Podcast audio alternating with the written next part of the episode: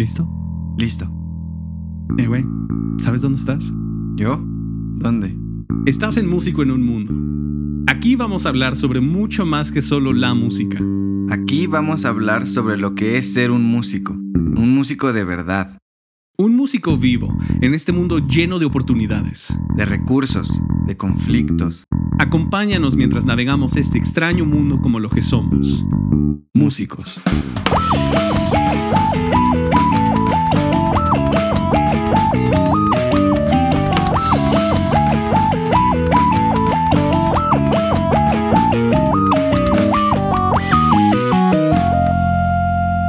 Bienvenidos todos a Músico en un Mundo, el programa donde exploramos y hacemos sentido de este mundo extraño y moderno desde el lente de un músico vivo. Mi nombre es Santiago Gutiérrez. Y... ni- y- Dale, güey, dale.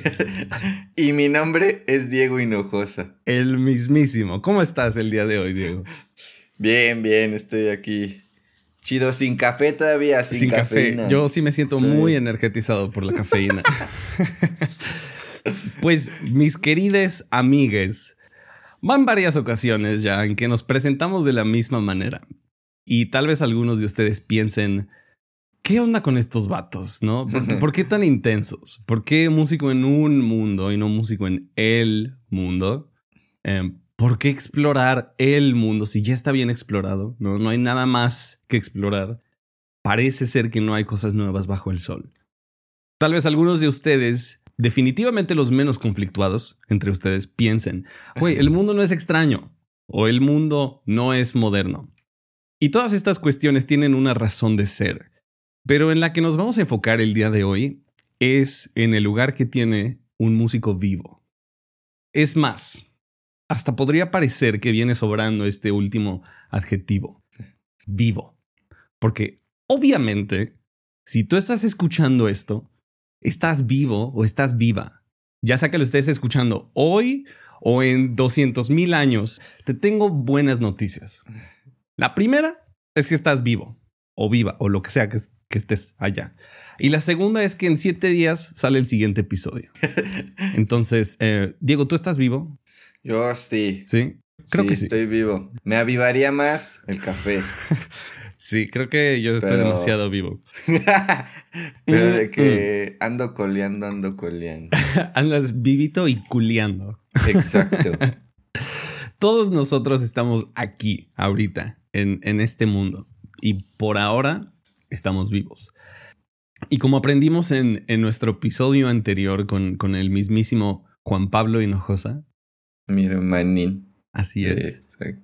él brevemente mencionó que la cuarentena musical separó temporalmente a la música de los nombres, de los egos, de las instituciones, instituciones como las universidades, fundaciones, ¿no? Y nos dejó solo con la música en el, en el éter. Él dijo, en, en un contexto un tanto vacío. Y, y ahí nos quedamos, ¿no? En el éter, con, con las notas que escribió literalmente quien tú quieras. Bach, Beethoven, Mozart. O sea, ni siquiera nos tenemos que poner tan fifís, ¿no? Puede ser Frank Zappa, puede ser Armando Manzanero, puede ser Freddie Mercury, puede ser John Coltrane, puede ser Tupac, Hendrix, quien tú quieras. Y lo que los invitamos a considerar este episodio es que incluso nosotros que somos músicos, ahí se quedó nuestra propia música. Si tú alguna vez has escrito una canción, ahí vive también, en el éter junto a las sinfonías más grandes, los álbumes más famosos, las canciones más icónicas y más memorables que se han compuesto en la historia. Pausa para reflexión. Si nunca has compuesto una canción, te recomiendo enormemente que, que lo hagas, ¿no? En todo caso, nada más como un experimento. Y si lo que acabo de decir te incomoda, pues bienvenido a mi mundo. es entendible. eh, porque, porque ¿quién se atreve a escribir una canción y enviar la letter junto con aquellas pequeñas Sí. cosas de John Manuel Serrat o Imagine de John Lennon? Pero ese no es el punto. Lo que sí es que te tengo una pequeña observación. Y es que la música le pertenece a los vivos. O déjame decirlo de otra manera. La música le pertenece a los vivos, carnal. comparar asignar valor, preferir, despreciar, todas esas son actividades que... Sí, de los vivos. Eh, exacto, son actividades de- que suenan muy de alguien que está viva. Y desafortunadamente los vivos, mientras han vivido, han tomado algunas de estas piezas, algunos de estos álbums, algunas de estas canciones, y los han elevado descuidadamente, desproporcionalmente. ¿A qué me refiero? No basta con oír más de dos segundos del primer movimiento de las cuatro estaciones de Vivaldi para saber a qué me refiero. Y si ustedes no saben, es el. Y es como, ah, claro, la elegancia, la elegancia de Francia, ¿no? Estas piezas han sido alzadas sin medida, sin precaución. Y no solo eso, sino los vivos también han tomado algunos de los nombres que son parte como del canon de, de la música. Y no me refiero como a música clásica, me refiero a, a cualquier tipo de música. Sí. Um, han tomado esos nombres y los han intentado colocar en el mismo plano donde han puesto la música. Han intentado poner los nombres en el éter. Y dirás, bueno, Santiago, pues ni modo de no reconocerlos, ¿no? Ni, mo ni modo que nada más los olvidemos, um, pues ¿dónde más van a vivir? Y, el problema de hacer, uh, de hacer esto, de elevar los nombres, es que en el mejor de los casos, estos nombres se convierten en, en, presencias, se convierten en deidades inalcanzables, vengativas, casi, casi antiguo testamentarias, uh, ¿no? O sea que tú estás intentando componer algo y, y, en un lado tienes a Beethoven diciéndote, no, esto es, esto es malo, ¿por qué no hace pam, pam, pam, pam, pam, pam, pam, pam, pam, pam, pam, pam, pam, pam? y del otro lado tienes a Frank Zappa diciendo, nah, esta música es una pavada, güey. Todo lo que, todo lo que tú te puedas imaginar, yo ya me lo comí para desayunar, ¿no? Um, y entonces surgen estos pseudo mandamientos musicales que, que, los músicos vivos el día de hoy tienen que estar lidiando todo el tiempo. Y, Diego, tú sabes exactamente de lo que estoy hablando. O sea, primer mandamiento, evitarás las octavas paralelas sobre todas las cosas. Número dos, santificarás el séptimo grado. Tercer mandamiento, honrarás a la tónica y a la armadura. Cuarto mandamiento, santificarás la cadencia auténtica perfecta. Quinto mandamiento, no matarás. Ese sigue. Ese sigue siendo importante. Sexto, no cometerás quintas directas. Todo esto es en el mejor de los casos. En el peor de los casos, empieza a surgir una jerarquía de compositores sí. y de música. Sí, exacto, de género también. Y en torno a esta jerarquía se crean programas educativos, Ajá. se crean instituciones culturales, se planean conciertos, festivales, festivales, ¿no? Cosas de las cuales los músicos vivos dependen. Sí, de ahí vivimos. De ahí vives, de ahí vives, de que el gobierno diga, hmm, vamos a gastar 500 mil pesos en, en, este evento y, y todos los músicos, ¡Ah! ¡Por fin! ¿Cuánto de eso me va a tocar? Ok. Um, eh, ajá, en torno, a, en torno a esta jerarquía se crean todos estos programas de los cuales los músicos se educan, se nutren literalmente y, y participan y se dan a conocer. Y estas instituciones hacen esfuerzos inhumanos por mantener viva esta música, por conservarla. El problema es que la música no está viva. Los que estamos vivos somos nosotros. Los vivos somos audiencias. Y por más que nos gustaría escribirle canciones y decir, ay, ojalá Frank Zappa pudiera escuchar esto, ¿no? O me pregunto qué diría Bach de mi composición. Por más que nos gustaría escribirle canciones a los muertos, hacer eso es ver al pasado.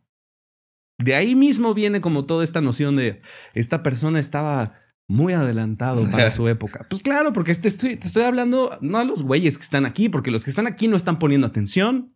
Sí, sí. Deberíamos de estar hablándole a los músicos de hoy. Los músicos que van al súper y que van al banco y que se, se forman en la, en la cola. Esos son los nombres que deberíamos de estar tratando de apelar. Uh -huh. Si tú eres músico hoy, eres audiencia, y eres curador. Por lo tanto, tienes un enorme poder de decir qué quiero conservar. Tú decides qué quieres oír, quién quieres que te represente musicalmente. Y debemos de ver, no diría yo hacia el futuro, pero por lo menos ver hacia el presente. Porque muchísimo de nuestra experiencia musical es recordar el pasado con nostalgia y existe este, esta expresión que es como, ah, estos chicos hoy en día no entienden lo que es la buena música. No, no o sea, no mames. Te invito cordialmente a que te des cuenta de que hemos dicho mil veces, la música es un kraken. Sí, yo creo que, que efectivamente la música, pues, es un kraken y es un kraken que lleva, pues, cuántos años de existir. La neta, ni sé cuántos años de existir ya, pero lleva, sea, lleva muchísimo de existir. Yo creo que este fenómeno de, de alzar la música y de convertirla como en un museo, digamos, qué piezas son las que son dignas de presentarse, ¿no? Y de conservarse. Es un fenómeno también que lleva relativamente poco tiempo, porque la escritura musical empezó que en mil... Hace mil años, más o menos. Exacto. Y antes era oral, era una tradición oral que se pasaba pues de familia en familia y de... tribu en tribu. más bien. Ajá. Ajá, exacto. Entonces, en ese entonces, pues no había por qué alzar nada porque no había nada, no había ni grabaciones, ni había cosas escritas, simplemente eran como... Era cultural, pues era, era mucho más, este... ¿Cómo se llama? ¿eh? Colectivo, ajá. Sí, pero sí siento que el hecho de que ahora exista la notación, de que ahora exista eh, poder grabar, etcétera, etcétera, bueno, desde hace unos cuantos años, sí ha hecho, ha facilitado que se alce a la música y al compositor en un nivel que efectivamente no es de los vivos, pues es un, es un nivel súper abstracto donde... Ajá, o sea, es, esa notación ha permitido que que nosotros empezamos a alabar. Alabar. Música que, que ya no está, pues, música y músicos que... No, y además, ok, es que esto es una, esto es una locura. Eh, las grabaciones es un invento súper reciente. Sí, sí, no lleva nada. Tienen poquito más de 100 años. Sí. Y 100 años en, en, en cuestión, en una, en, una perspectiva histórica es nada. Es, es decir, el próximo fin de semana. Sí, sí. La Segunda Guerra Mundial ocurrió hace menos de 100 años. Sí. ¿Me explico? Es más, la primera también, más o menos. Entonces, eh, o sea, eh, eh, a la hora que tú grabas algo, digo, ya estamos un poco entrando en, otro territorio, pero no pasa nada. a la hora que tú grabas algo, estás estandarizando. Porque nosotros hoy en día tenemos una noción de que las, las grabaciones son la autoridad máxima. Sí, sí, sí. ¿Quién dice que eso es correcto? ¿No? O sea, luego es muy interesante cuando empiezas a hacer trabajo como investigativo y te das cuenta de que. es que ya ni siquiera soporto esta, esta expresión. Pero la intención del compositor era, era otra. ¿Qué dices como. ¿A quién le importa? Eh, who, gives a shit? Está muerto. ¿Qué va a hacer? De cierta forma es un poco como el lenguaje. Muchísima gente que también dice como, es que no puedes cambiar las palabras. ¿Por qué no? sí. No hay nada que te diga que no. No hay absolutamente. ¿Sabes cuántos tiempos gramaticales existen que no utilizamos? Uf, si yo pudiese decirte, jamás terminase. Entonces, ahí estamos y por lo pronto volvemos.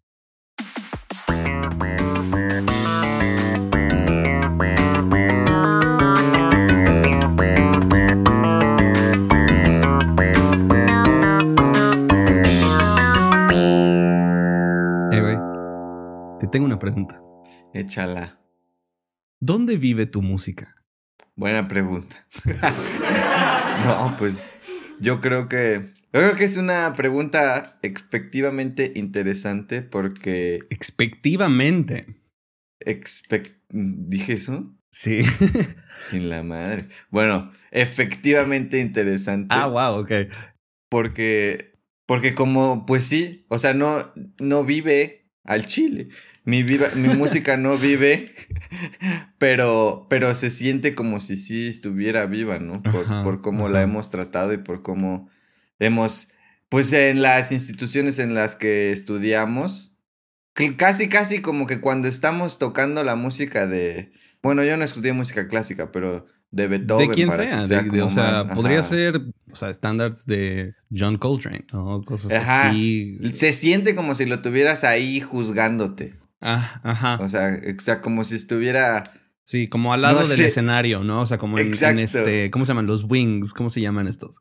¿Los pasillos? sí, los pasillos. Bueno, no, no son los pasillos. Las alas. Sí, yo creo que son alas. Ah, pues son wings, claro, alas. Sí, sí, sí, sí. sí. ok. Pero sí, se siente como si estuvieran ahí juzgándote y como si de alguna manera tú les estuvieras tocando la música a ellos y, y como si te les tuvieras que venerar a ellos. Sí, sí. Existe esta noción de hacerle justicia. Exacto, exacto. Tratarlo con, con, respeto, que sí, absolutamente, creo que lo, lo, debes de tratar con respeto, ¿no? Y, y como estudiando eh, sobre el contexto. Y, tú lo puedes decir de cualquier tipo de música. O sea, tú puedes agarrar una guitarra eléctrica y, aprenderte Purple Haze de Jimi Hendrix. Pero si tú no sabes que Jimi Hendrix peleó en la, bueno, peleó brevemente en la, en la guerra de, fue de Vietnam. sí. Todo este sentimiento de decir, ¿por qué un negro tiene que pelear en la guerra de Vietnam por un país que no tiene sus mejores intereses? y, y, fue todo un, este, una rebeldía diferente, decir, ¿sabes qué? Vete de la mierda, voy a hacer lo que yo quiera, voy a tocar la guitarra. Y te va a arder ver a un negro en el escenario teniendo el éxito que, que tuvo. Sí, sí, sí. Todo ese contexto es indispensable para entenderlo, para interpretarlo y pues para apreciarlo de, de, de la manera en la que en la que la gente que estaba viva en el momento lo apreciaba. Sí, sí, sí. Entonces, ¿dónde vive la música que tú escribes? En bares. Bares. Bares, sí, bares, lugares pequeños, la verdad, que es la música que estoy consumiendo ahora. Sabes, eso es algo que yo extraño mucho. O sea, parece, suena tal vez un poco extraño, pero van como 12 o 13 años que yo no canto en una cafetería. Mm, ah, sí, pues. Es muchísimo tiempo. Sí. Y es algo que realmente extraño. O sea, es un, es un, es un contexto completamente diferente a lo que yo estoy acostumbrado. Pues el, tipo de música que yo canto es música que tradicionalmente se, se toca en, eh, o sea, en, en, teatros, ajá, en cosas así, como que la gente hasta se viste de manera diferente y es como, vamos a... Y acuérdate no aplaudir durante no sé qué. Y, y me gustaría quitar todo eso. Y, por ejemplo, el recital de mi maestría que gracias a Jesucristo pude lograr eh, interpretarlo, lo adelanté un semestre. Fue en noviembre del 2019. Y yo, yo por este, por ñoño dije, no, yo quiero hacer mi recital ahorita, porque interpreté Winterreise de Schubert, que es, es, un ciclo de canciones del que ya hablaremos en algún momento. Em, es un ciclo de canciones que todo gira en torno como al concepto del invierno y estar perdido y como estar aislado en, en, el invierno. Y dije, yo lo quiero hacer en invierno, no tiene sentido hacer Winterize en mayo. Em, entonces yo hice mi, recital un semestre antes. Y fue, fue, una experiencia en un teatro. Pero Schubert escribió eso en, en 1828 y bueno, no sé si tú estás familiarizado con el concepto de las Schubertiadas. no, bueno, en aquel entonces, cuando Schubert estaba vivo, eh, literalmente se juntaban así como en, en sus casas, compositores, poetas, cantantes, gente pues, que estaban en ese círculo. Se juntaban en sus casas y como interpretaban y componían y eran como, pues eran pedas. eran pedas al chile, güey. Y así fue como Schubert interpretó Winterreise en, en casa de un amigo suyo que se llama, creo que se llama Franz Schober. Y él él cantó solo en el piano. Ah, y es un, es un contexto completamente diferente. Son canciones mucho más, mucho más íntimas. Sí. Y a mí me gustaría tomar eso y decir, a ver, no, o sea, quitarle el polvo. ¿Por qué esta está aquí? Vamos a ponerlo donde está la gente. Sí, sí, sí. Como aterrizarlo. Aterrizarlo, por favor. Y es ahí donde, donde viene como esta pregunta. ¿Dónde vive tu música? ¿Debería de vivir ahí? Si no, ¿dónde debería de vivir? Ah, sí es una buena pregunta. Por ejemplo, yo lo que iba a decir era la trova, pero en realidad no es cierto. ¿Qué acerca de la trova y qué no es cierto? Eh, o sea, yo creo que la trova en un punto sí tuvo su lugar de donde nació la trova y de, y de cómo se desarrolló. Era música, ahora sí que, pues sí, de, de la gente, pues era música también de protesta, era, era música que se, que se cantaba pues en escenarios pequeños, tal vez ni siquiera en escenarios. En la calle. Como dices, en las cajas, en la calle, en las casas, etcétera. O sea, los trovadores originales, así como en la Edad Media en Francia, literalmente eran músicos que, no tenían casas. Iban, sí, Y decían, oye, me puedo quedar en esta posada y te voy a contar una canción acerca de una doncella. Sí, exacto. O sea, yo creo que esa vivía en su momento ahí. Pero ahora, creo que toda la música por cómo vivimos ahorita y en el contexto en el que vivimos en esta parte del mundo, tiende a alzarse. Porque, por ejemplo, gente como Silvio Rodríguez, que pues sí, o sea, él es un exponente de la trama muy importante, que se volvió una superestrella. Una, O sea, es, es una superestrella y pues a él, ir de, fue de la calle, de, de, de música para la gente, a tocar en estadios, ¿me entiendes? Sí. O sea, sí se, se alzó increíblemente. Pero además sí tiene su mérito, ¿no? O sea, sí, sí, tiene un mérito, ¿no? No me refiero a que ah, debemos de regresar a tocar en la calle, pero algo que a mí me, me molesta es que existe una cultura en muchas partes del mundo de como ver músicos en la calle y decir, ah, este güey fracasó. Sí, sí, o como de, ah, y le das cinco pesos, ¿no? Y es como, ya, güey, cállate. Esa parte no viene al caso. ¿Por qué no este, conectar con ellos? ¿Por qué no dejar que esa música aterrice en nosotros? Al final es, es un güey que está vivo, es un güey que te está intentando decir algo. Y, y, como que nosotros estamos, bueno, pues en los noventas estaban, la gente estaba acostumbrada como a, no, no, no, la música viene en CDs. o sea, ¿cómo viene tu música? Hoy en día, pues la música viene en, en streams, ¿no? O sea, en, todas las plataformas digitales. En el Internet. En el Internet, que finalmente, si alguien me preguntara, ¿qué es el Internet? Pues es la calle. El internet es la calle. ¿Qué te encuentras? Pues te encuentras de todo. Te puedes encontrar chamba, te puedes encontrar gente bien rara. No vayas a esta calle, no vayas a este callejón. o sea, el internet auténticamente es la calle digital. Y ahí estamos de repente encontrando nueva música y, y pues estás viendo música muy fregona, muy, muy interesante. Sí, sí. Toda esta discusión no tiene el propósito de decir, bueno, pues quememos el pasado, quitemos todas las estatuas, este, vamos a fingir que nada ocurrió, sino simplemente, pues los invitamos a decir, tú tienes agencia sobre lo que escuchas, tú tienes agencia sobre a quién le das tu dinero, a quién le das tu atención. Al final, nos guste o no, vivimos en un hemisferio capitalista.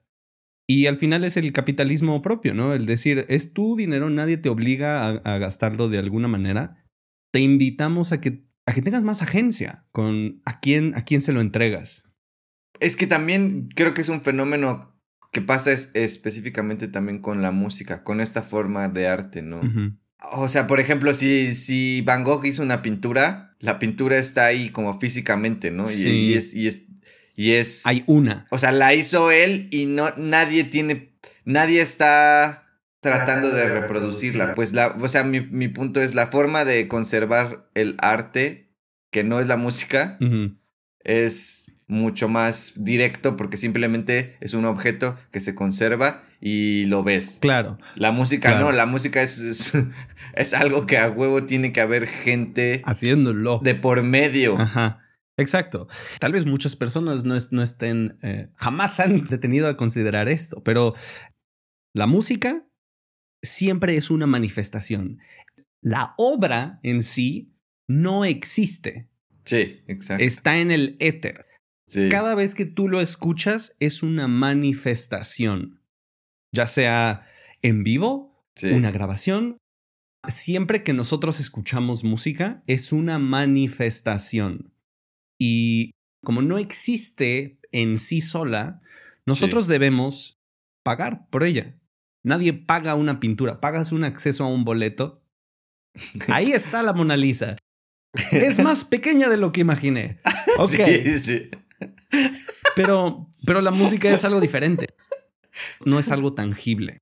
Exacto. Entonces, al, al estar, al ser, hacer algo que alguien que no fue el compositor, el, o incluso el compositor que lo está, pues, reproduciendo, es, es una forma muy, pues, no, no sé, o sea, especial no en el sentido déjame encontrar una mejor palabra. Es una forma muy particular, eso, muy particular de conservar, pues, la obra de arte. Conservar la obra. Y aquí hay un, eh, algo que debemos de considerar. Lo que nosotros tenemos disponible fuera de la música que está ocurriendo hoy en día, ¿no? La música que está ocurriendo hoy en día también está influenciada por esto que voy a mencionar, pero lo que ya ocurrió, que nosotros podemos decir, ah, voy a escuchar algo de los 70s, algo de los 50s, algo de 1800, algo de 1500. Sí, exacto. Todo eso es parte de un criterio de selección y hay un grupo individual que está determinando este criterio de selección. Sí. ¿Sabes de quién estoy hablando? Sí, y que ha determinado por un chico de tiempo. Y no, y no solo eso, y no solo eso. Sí, sí, sí, o sea. Pero de, eso, estamos, hablando. pues. ¿Quién, es esta persona, Diego? Es el don. ¿El quién? El don. El don. El, el, el don blanco, el hombre blanco. Cuando digo el don, hasta me lo imagino, es como con bigote mm. blanco, con sombrerito de ese ya sí, sabe, bomba. Como el, el, hombre de 1800, viviendo en la revolución industrial. Exacto, ha sido, o sea, es, hace mucho sentido, tristemente, pero hace mucho sentido que el grupo de poder que ha existido en los últimos, pues, un chico de tiempo, sea el que dicta qué es lo que se conserva y qué es lo que no se conserva. Y ese hombre de poder claramente ha sido el hombre blanco este, hasta podría decirse heterosexual. Oh, o sea, podrías ponerle exactamente qué tipo de persona es, Cualquier de las personas de las que hemos estado hablando ahorita son hombres blancos heterosexuales. Beethoven, Bach, Mozart, quien tú quieras. Frank, Zappa, todos, sí, sí. O sea, no hemos, sí, no hemos mencionado, no nos hemos salido. Bueno, John Coltrane es negro, pero y Jimi Hendrix. Sí, Pero ellos también ya estamos hablando de un pasado increíblemente reciente, ¿no? que incluso jovenazos de 17, 18 dicen, sí, yo sé quién es Jimi Hendrix, que no tocaba la guitarra y creo que era zurdo, ¿no? Eso es como el, lo que ellos conocen. Pero es, tan reciente que hasta ellos, hasta esa generación, los conoce. Sí, sí. Pero en general, pues, ajá, exacto. El criterio ha sido dictado por el grupo de poder que es, dos puntos, el, don. Sí,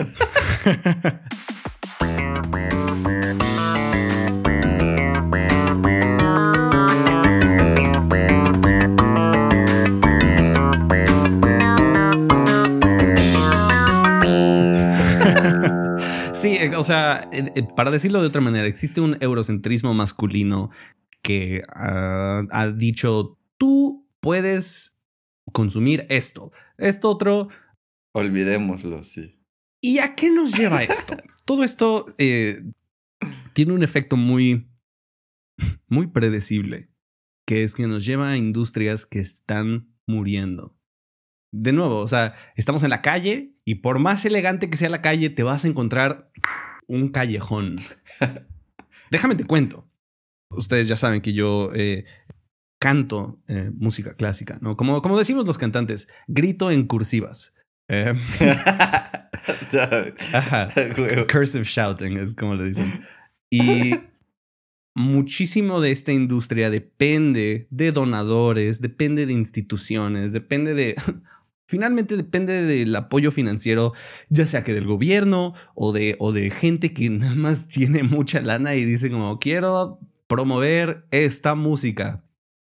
Y cuando yo estaba haciendo mi maestría, había una persona, hay una persona, de hecho, bueno, no sé si sigue viva. Ese es el problema.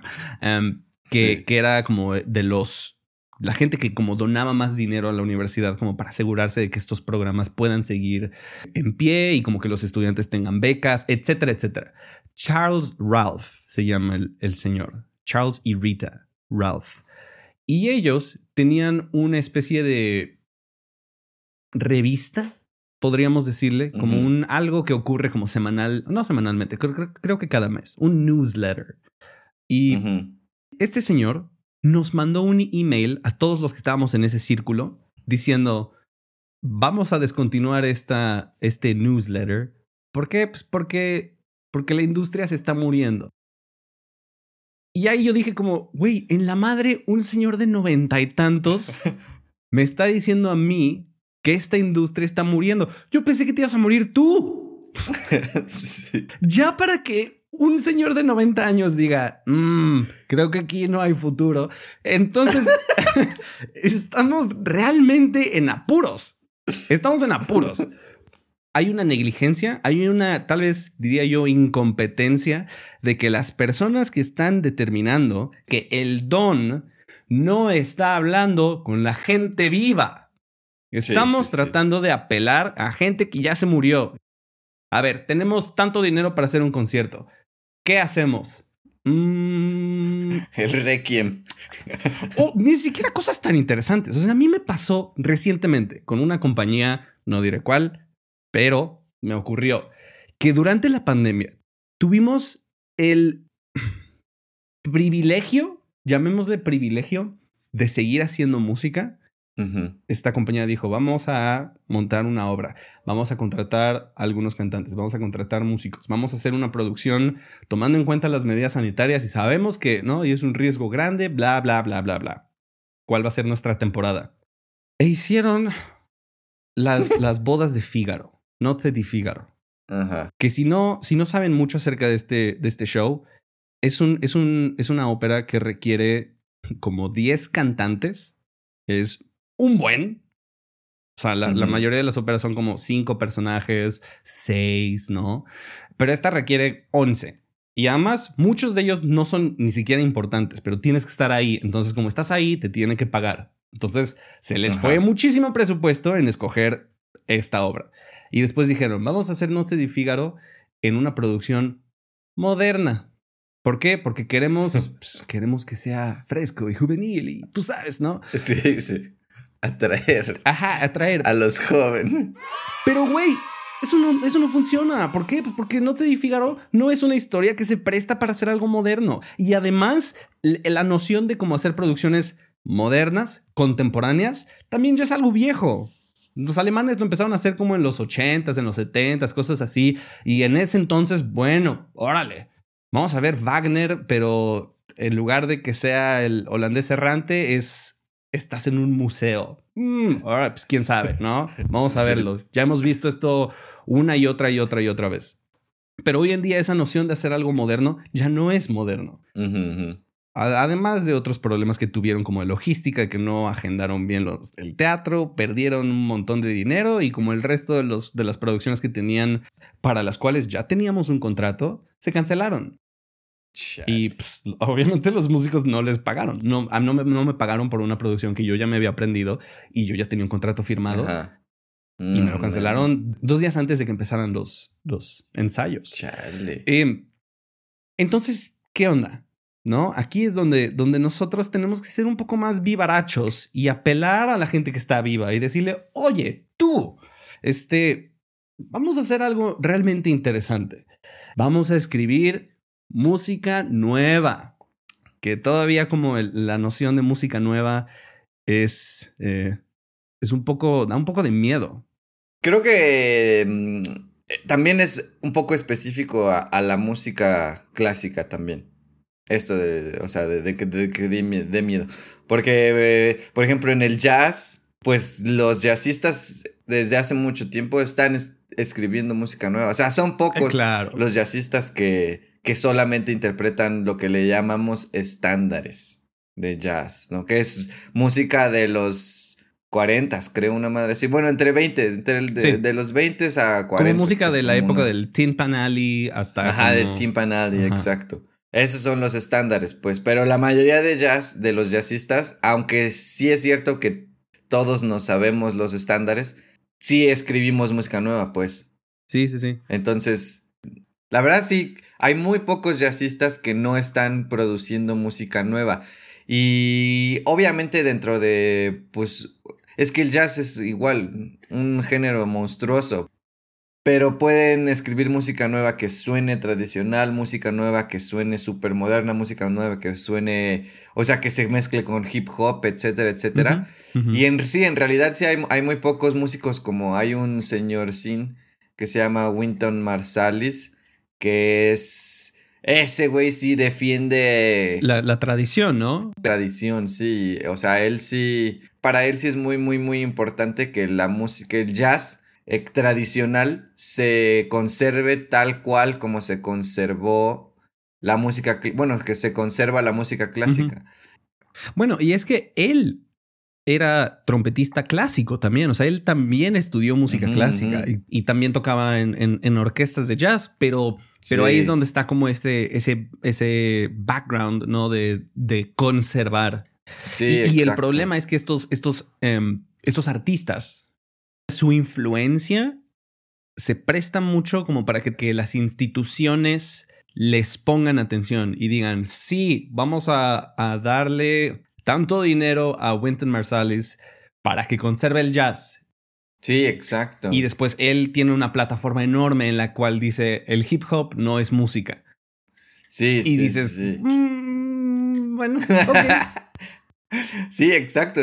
finalmente sí se convirtió en una persona súper poderosa porque pues tiene lo de Jazz at Lincoln Center en Nueva York. Y, y ese Jazz at Lincoln Center de repente yo me acuerdo que se empezó a exhibir como en salas de cines, en alrededor del mundo. Y creo que enaltecer el nombre del jazz no está mal, obviamente, porque creo que sí es una música que al final merece pues mucho, mucho mérito, etcétera.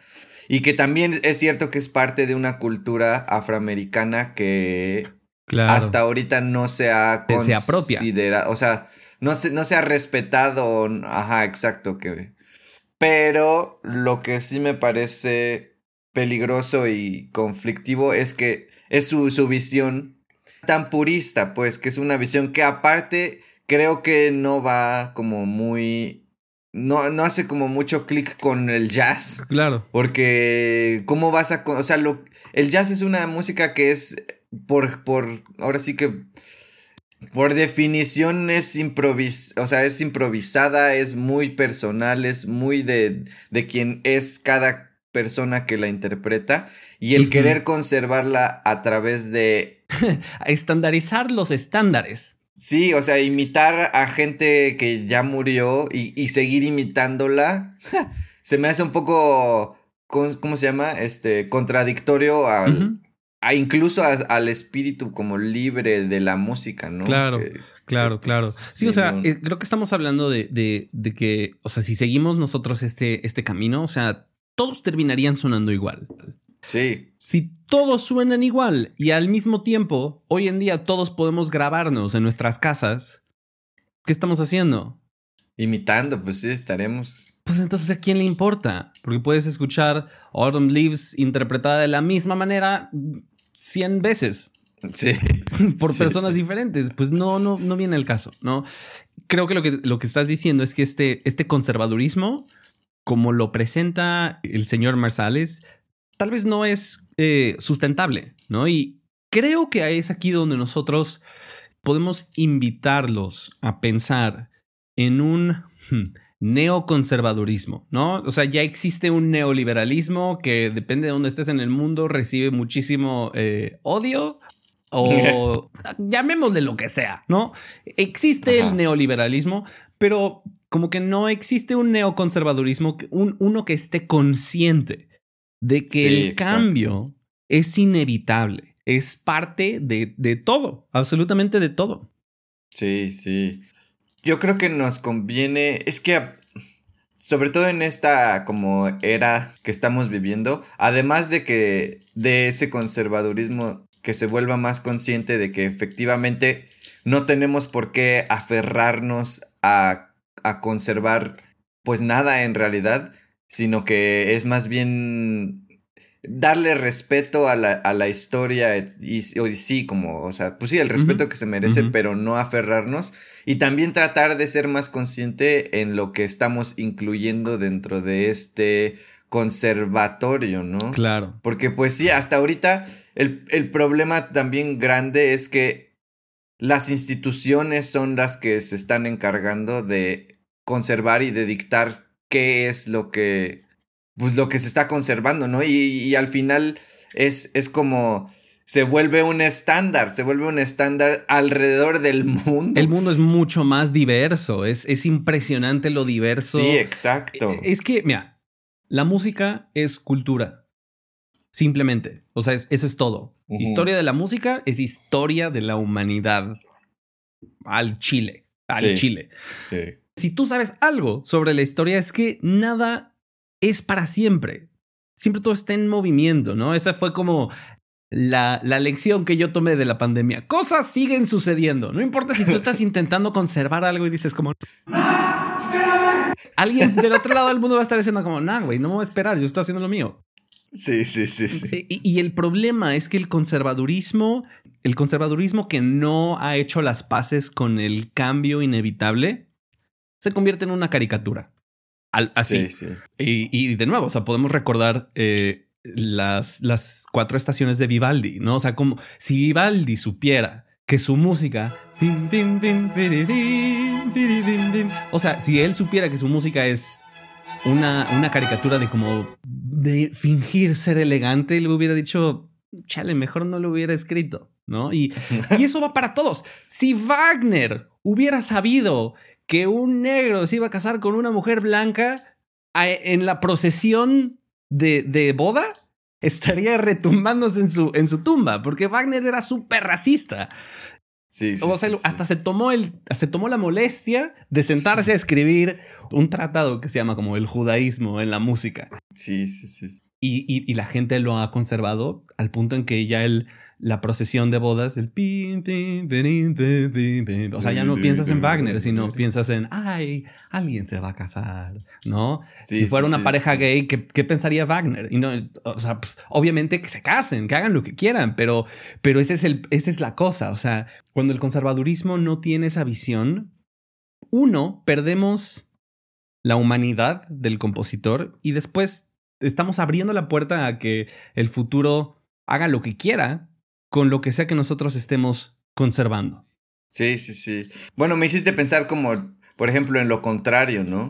Es como si un compositor de hace muchos años este, hubiera compuesto algo como para expresar la unión de la humanidad, ¿no? Que qué bonito es ser unidos y que la diversidad, etcétera. Y de repente llega un cabrón como Hitler y lo usa como su himno de su partido, ¿no? Sí. Es, es, es conservar música que al final pierde todo su significado.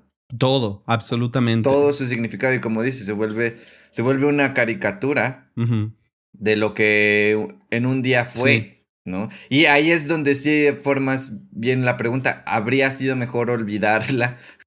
no llegar a ese grado, pues, no llegar a ese grado de, de aferrarte a, que, a que exista como sea. Sí, o sea, a como criterio. Exacto, a como dé lugar que exista, no importa con que exista. Y, lo que algo que, mira, una de las lecciones más grandes que yo he aprendido es que la gran mayoría de toda la música ha sido olvidada. Sí. Así, de entrada. Ya. Sí. El, digamos, 95% de toda la música ya no existe. ¿No? O sea, es como, es como la extinción de las especies. Es, es exactamente lo mismo. Y yo me acuerdo en una clase, eh, cuando estaba haciendo mi maestría, un, maestro más o menos estaba intentando abrir mi cabecita en aquel entonces. Y yo dije, bueno, pues es que si hacemos eso, pues ya nunca nadie interpretaría Mozart. Sí. Y el güey me dijo, ¿y luego? Pues sí. So what? A nadie se le ha curado el cáncer por escuchar Mozart. ¿No? O sea, solo es música. ¿No? Y tal vez eso es algo que no debería decir en voz alta. Solo es música. pero, pero sí, o sea, y ahí es donde, donde nosotros, mira, cuando tú conservas algo, lo estás poniendo allá afuera. Es como, es como si tú haces una estatua o como si pones un muro, ¿no? En el mundo. Y lo estás conservando no para ti, lo estás conservando para futuras generaciones, ¿no? Eso es lo que te dicen los políticos todo el tiempo. Debemos de conservar. Ok, pues con eso en mente, tienes que estar abierto a la posibilidad de que alguien un día llegue con tu estatua y, y escriba, Valeria, te amo, ¿no? sí, sí. Y, y pues tú debes de estar abierto a la posibilidad de que eso exista, de que eso... O sea, es un riesgo, o sea, tienes que asumir ese riesgo. Es una realidad de que alguien lo va a hacer, ¿no? Sí. Ahí nosotros estamos, estamos diciendo que el criterio de selección debe estar en congruencia con su cultura del momento. Del momento. ¿Qué es lo que está haciendo la gente hoy en día? ¿Qué es lo que quieren los vivos? ¿Y, qué es lo que van a querer en el futuro? ¿No? Sí, y también tomar en cuenta como el, el lugar, ¿no? De donde, de donde está la cultura. O sea, como decíamos, el mundo es tan diverso y no tiene por qué la misma música ser conservada en todo el mundo, ¿me entiendes? Como ahorita en, o sea, en China y en Sudamérica y en Europa, todo mundo alaba a Beethoven, ¿me entiendes? Y, y no tendría por qué, no tendrían todos por qué conocer a Beethoven. O sea, está Está chido que todos lo conozcan, pero no que todos, que, que sea como el estándar de lo que es bueno y lo que es válido y lo que importa, porque no es lo único, o sea, no tiene por qué, a mí, es güey, a mí, a mí, a mí como mexicano no tiene por qué importarme Beethoven.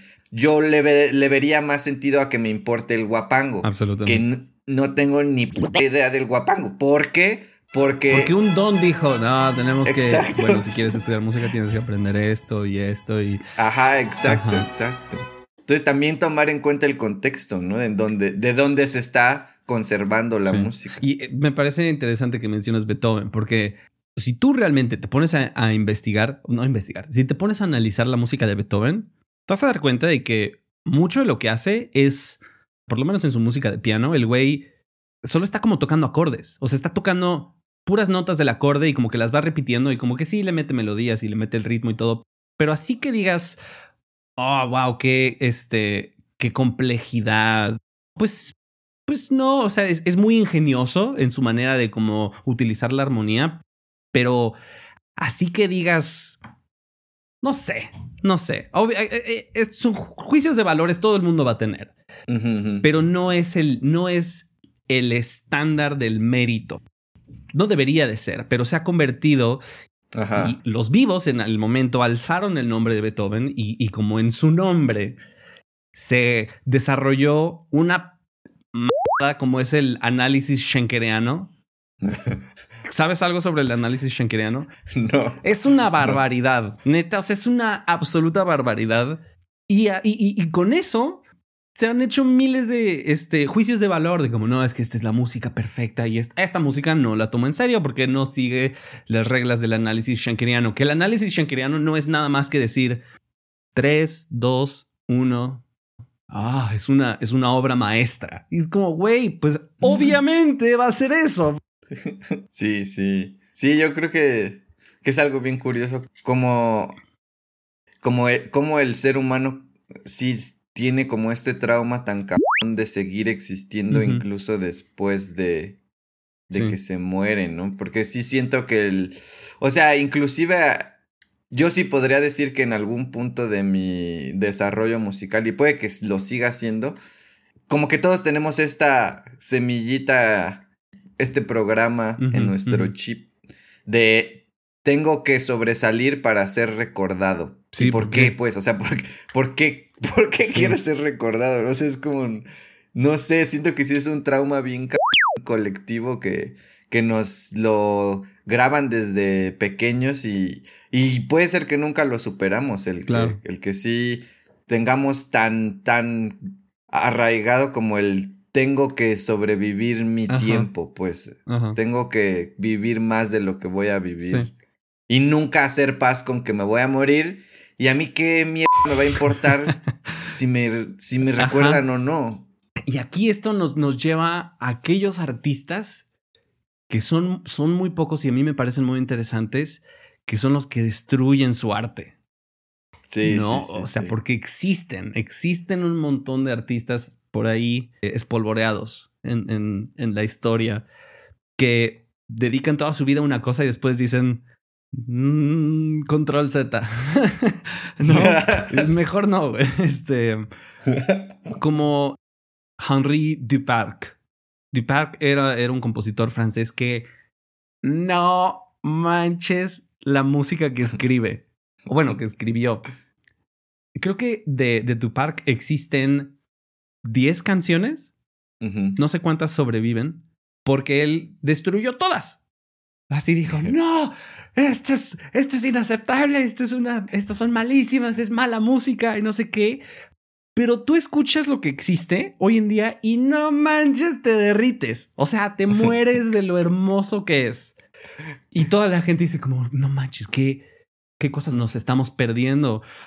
Tal vez no eran tan buenas. Tal vez Duparc tenía razón. Tal vez dijo, no, esto no es, no, no. Al final es tu arte y tú decides qué hacer con tu arte. Sí, sí, Tú tienes el derecho de hacer lo que tú quieras. Seguramente tú has escrito cosas que dices como, güey, ni madres que la gente va a escuchar esto. sí, sí, sí, pero... No, me acuerdo, mi, la primera canción que escribí, güey, fue una canción que se la escribí a una chava que, con la que yo quería andar. ¿En qué año fue esto? Eso fue en tercero de secundaria. Tercero de Como 2009. Sí, hace un chico. Y sí era, pues sí, estaba bien ridícula la O sea, la letra, la, música? todo, güey. O sea, lo escribí en Guitar Pro. No. Y sin saber pues ni notación, ni nada, ¿no? Estás apenas viendo qué onda. Sí, sí, sí. Ajá, y, pues ni modo que alguien lo conserve como... Porque además luego eso también se, se, presta, ¿no? El decir, bueno, Beethoven, toda la música de Beethoven, tiene cosas muy malas. Sí, sí. Tiene cosas muy de hueva, como todos. ¿No? Y, y, tú como artista deberías de estar en, en, la posición de decir, esto sí se conserva, esto no se conserva. Y algo muy curioso sucede cuando te roban esa agencia. Sí. Como el autor uh, Franz Kafka. Kafka escribió pues, todo su, su, su cuerpo de, de obras y cuando se estaba muriendo le rogó a un amigo así como, por favor, mi último deseo es que destruyas todo, que lo quemes. Y, y su amigo le dijo como, ah, mm, tengo que pagar la renta. Entonces el güey publicó, publicó las obras de Franz Kafka que si hubiéramos seguido como el, el, deseo de Kafka, no, no sabríamos quién, es. Entonces, bueno, hablemos un poco sobre, sobre música nueva para cerrar este, esta conversación acerca de los vivos. ¿Qué están haciendo los vivos hoy en día? Es que yo creo que música nueva hay un chico. Y ahorita es muy, o sea, sobre todo en la época que vivimos, es muy fácil descubrirla también y muy fácil acercarse, inclusive muy fácil acercarse al, al que la está escribiendo. O sea, no solamente a la música, sino al, a los que la están escribiendo. Es, es, algo que es muy fácil. Sí, o sea, puedes ir a Instagram y decir, ay, voy a seguir al guitarrista de sí. Y ya, pues los ves. Y mucha gente te contesta también. Ajá, exacto. Ajá, te contestan. Y eso está cabrón. Yo hablé con el guitarrista de Haken un par de veces y de hecho él me siguió. Fue toda una experiencia. Dije, no más. eh, sí, o sea, son, son gente que, que además hoy en día como todo el proceso, como están vivos, sus intereses son intereses muy mundanos. Sus intereses son pagar la renta. Sus intereses son mis, mis hijos tienen que ir a la escuela. Fuck, tengo que pagar tal cosa. No, o sea, son gente normal, gente que paga impuestos, ¿no? No son como de, ah, ¿quién te crees que eres tú para hablarle a la deidad? Bueno, tal vez si le estás hablando como a John Mayer. sí, exacto. No, güey, fuera. Shu, Shu. Em, es más, si tiene una palomita junto a su nombre, probablemente no. Pero la música nueva hoy en día es mucho más accesible de lo que nosotros pensamos. y no solo es más accesible, es accesible en todos los sentidos. Es súper barata también. O sea, tú quieres ver a una banda que está activa hoy en día, el boleto te va a costar muy barato. Entonces, cuéntanos, Dieguito, ¿quién nos recomiendas hoy en día que escuchemos?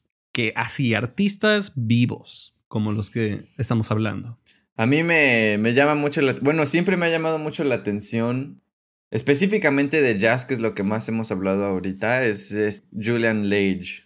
Okay. Ese cuate sí... Lage, L-A-G-E, ¿no? Ese güey sí es, no sé, es de otro mundo.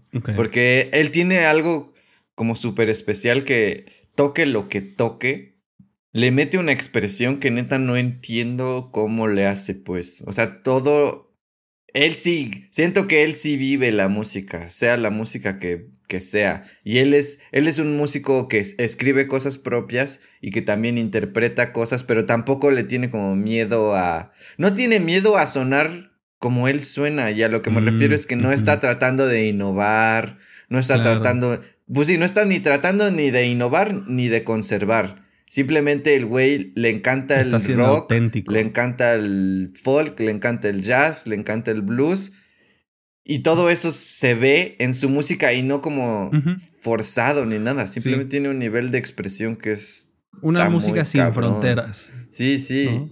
Sin pretensión ni nada. Eso es lo que está muy cabrón. ¿Es música instrumental? Sí. A mí me gusta una, una banda que se llama Tank and the Bangas que es una, es una fusión súper extraña, como de hip hop y jazz, pero también es pesado. O sea, es como. Se nota que a estos instrumentistas les encanta el metal. O sea, se nota. Y, pero al mismo tiempo es como un metal en, en cuanto al tono, pero, el, pero el, los colores de la música son colores muy vivos y muy accesibles.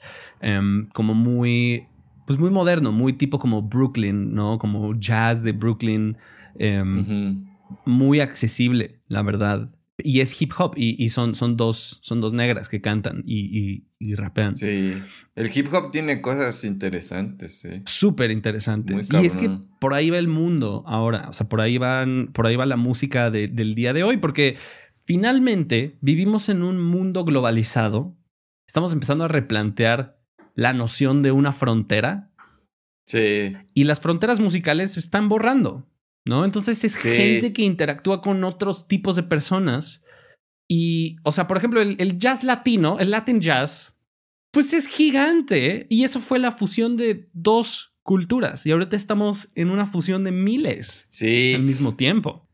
Hay, hay una banda que a mí me gustaría también mencionar que se llama Sun Gazer. Los, los dos miembros más famosos de esta banda es el bajista Adam Neely, que es un, es un educador espectacular en YouTube. Él es el bajista y un baterista que es una bestia que se llama Sean, Sean Drover. No recuerdo exactamente cómo se llama. Sun Gazer es la banda y acaban de sacar un álbum que se llama Perihelion. Um, está en Spotify y básicamente como la, la premisa de este álbum es que ellos están intentando, están intentando identificar las fronteras como de la experiencia humana con el tiempo. ¿No? Y juegan mucho con el groove y cómo la gente siente el groove. Si es posible sentir un groove en 19, ¿no? O si es posible como meter este.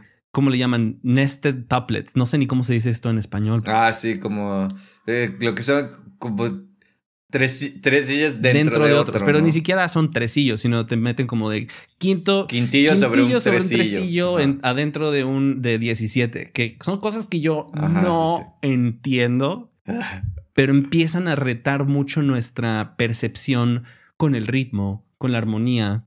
Y es, es música que está hecha para que tú empieces a decir: Espérame, todo lo que estábamos haciendo antes era juego de niños.